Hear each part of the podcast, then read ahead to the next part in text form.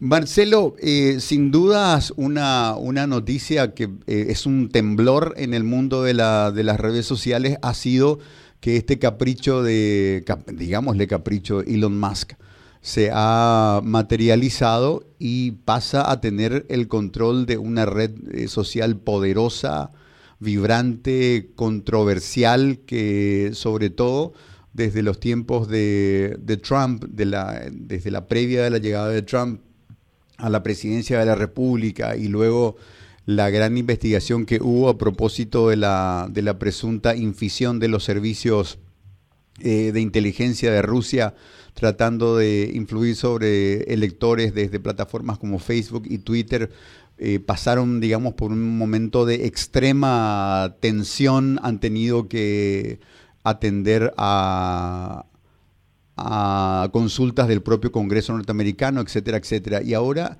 este tema de que a veces estas, estas compañías que tienen un cierto equilibrio por su composición accionaria pasan a ser propiedad de una persona en, en particular, lo mínimo que genera es, es este, curiosidad y expectativa, pero mucha gente teme que la visión y el concepto que el señor Musk tengan de cuestiones como este, la libertad de expresión y la responsabilidad de moderación que debe haber necesariamente en este tipo de, redes sociales pueden eh, llevar a la vulneración de derechos de, terceros. En fin, vos eh, particularmente con tu experiencia, ¿qué ves entre riesgos y potencialidades de, de esto que ha pasado? Twitter es propiedad de Elon Musk.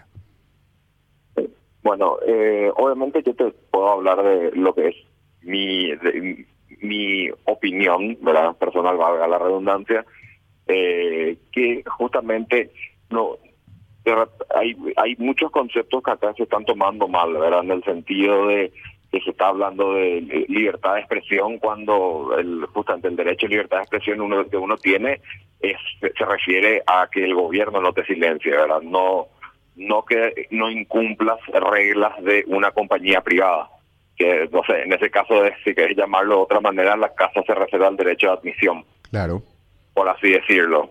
El, lo que yo veo es que hay mucha gente que está muy, vamos a decir, emocionada, diciendo que nada, ya no va a haber censura, ya no va a haber, se va a publicar el algoritmo, eh, que es lo que dijeron, y realmente la gente no sabe lo que lo que lo que significa, en el sentido de que si se publica el algoritmo, por así decirlo, la gente piensa que va a encontrar algo así. Mira, acá en esta línea dice que se censuren las voces conservadoras y que se potencien las voces izquierdistas o cosas así, porque llega a leer cosas así. Realmente se publica el algoritmo y van a ser miles y miles de líneas de código, cosas que realmente no no no, no va no va no va no se va a encontrar algo así que sea una prueba evidente de algo. Generalmente para este tipo de cosas se hacen estudios sobre eh, el impacto del algoritmo y hay estudios hechos por Twitter y por, eh, vamos a decir, por eh, organizaciones independientes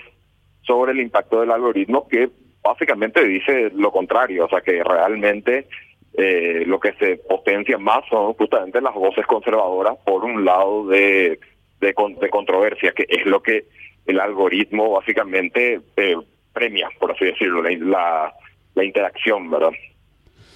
Marcelo, eh, pidiendo disculpas por la brevedad del tiempo que tenemos, prácticamente estamos despidiendo el programa en este instante. Eh, ¿Ves más con, con, ojos positivos? ¿Crees que va a pasar algo interesante con, Twitter? ¿O temes que el carácter díscolo de, de, de Musk pueda echar a perder este producto? Yo creo que si es que si el producto se puede echar a perder si es que realmente se dejan de implementar, eh, digamos, eh, la moderación. Porque en cualquier comunidad y sobre todo online, siempre pasa que cuando no hay moderación, después terminan unos, suele terminar siendo un ambiente no agradable y justamente son unos pocos, lo que el ruido de pocos que termina silenciando a muchos y termina no, no siendo un lugar, vamos a decir, agradable donde donde permanecer. Entonces, si es que se llega a aplicar este el concepto que mucha gente piensa el de la censura cero, que yo la veo bastante difícil porque mismo se, se deben a, a, muchas cosas, mismo para a las leyes, ¿verdad? No sé, si te bajan algo por copyright, eh, eso es censura, no sé, pero realmente es, es un punto bastante, vamos a decir, vidrioso en ese, por, ese lado. Entonces yo te digo, yo particularmente creo que esto realmente es una movida política más que otra cosa. O sea, el, yo creo que el, lo, por lo menos lo que todo el mundo piensa que va a pasar es que se le devuelva a Trump su cuenta y eh, más tiene muchos contratos con el Estado norteamericano. Mismo por los de contratos de la NASA, también por los créditos de carbono, de por eh, de los autos eléctricos y demás. Entonces yo creo que realmente es más una movida política que otra cosa.